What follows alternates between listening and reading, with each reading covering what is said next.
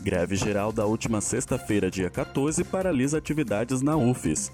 A greve que mobilizou centrais sindicais, movimentos sociais, professores e estudantes refletiu no expediente da instituição. Os dois portões que dão acesso ao interior da universidade permaneceram trancados durante toda a sexta. Ao contrário da última greve do dia 30 de maio, nesta, a Associação dos Docentes da UFES, a DUFES, não participou no bloqueio das entradas, mas demonstrou apoio à paralisação. A Polícia Federal, juntamente com o Ministério Público do Estado de Sergipe, instituíram multa no valor de 50 mil caso a associação voltasse a impedir o acesso. O secretário-geral da ADUFES, Marcelo Masayoshi, avalia que as decisões do atual governo são contra a educação pública.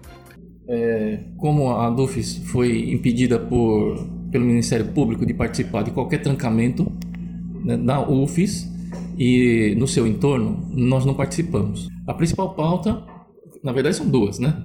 É contra a reforma da Previdência, que com certeza né, é, um, é um total desrespeito a qualquer cidadão brasileiro, porque é, tira um direito constitucional né, no, e sabendo que há recurso. E o outro é o corte na educação. O governo Bolsonaro é contra a educação pública. Né?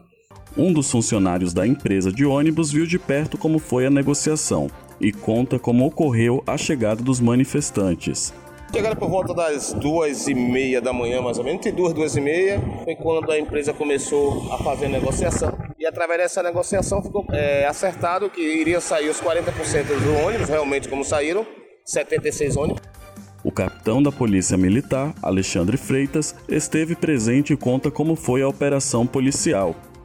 A operação começou às zero horas de ontem, para evitar né, que os manifestantes bloqueassem aqui a empresa de ônibus. Vieram, colocaram pneus, a gente conseguiu ainda recolher alguns pneus, foi para o Cefap, tá lá recolhendo os pneus, mas né, dentro da normalidade transcorreu né, tranquilo, né? O pessoal fez a manifestação e depois com o Coronel George, comando a Rádio Patrulha, ele conseguiu aqui conversar com eles e liberaram a via, volta de 7 da manhã. Não queimaram pneus, porém bloquearam a pneu, mas foram recolhidos na madrugada. Já o coordenador-geral do Sindicato dos Trabalhadores Técnico-Administrativos em Educação da UFES, Sintufes, afirma ter havido truculência da polícia para os manifestantes. É, quando a gente começou a fazer a caminhada da universidade, é, já tinha um carro da polícia tentando barrar que a gente não conseguisse nem sair. Mas o pessoal ainda conseguiu arrodear o carro da polícia e passar por ele. Quando a gente chegou nessa rótula daqui da universidade, parou quatro carros da RP já atirando. Atirando com bala de borracha e bomba de efeito moral mandando a gente largar os pneus. No momento que a gente chegou na frente da Progresso, a gente tentou fazer uma negociação. Né? Tava o dono da empresa, tava o subcomandante.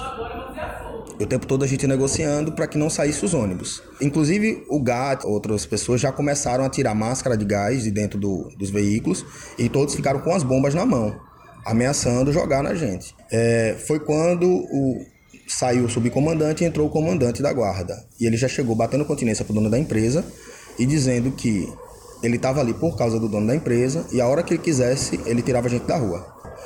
Ele entende que as autoridades políticas no estado foram neutras e podem ter permitido o uso da truculência pelas forças policiais. Então isso demonstra né, que o governador do estado, a vice-governadora inclusive, que muitas das vezes participa das manifestações, aparece nas manifestações que nós viemos, vemos fazendo né, contra os cortes da educação, é, ou ela foi omissa ou o, o próprio governador deu a ordem para que a polícia viesse de forma truculenta. Matéria produzida para a disciplina de Jornalismo Integrado 1, sob as orientações dos professores Josenildo Guerra, Christian Góes e Eduardo Leite.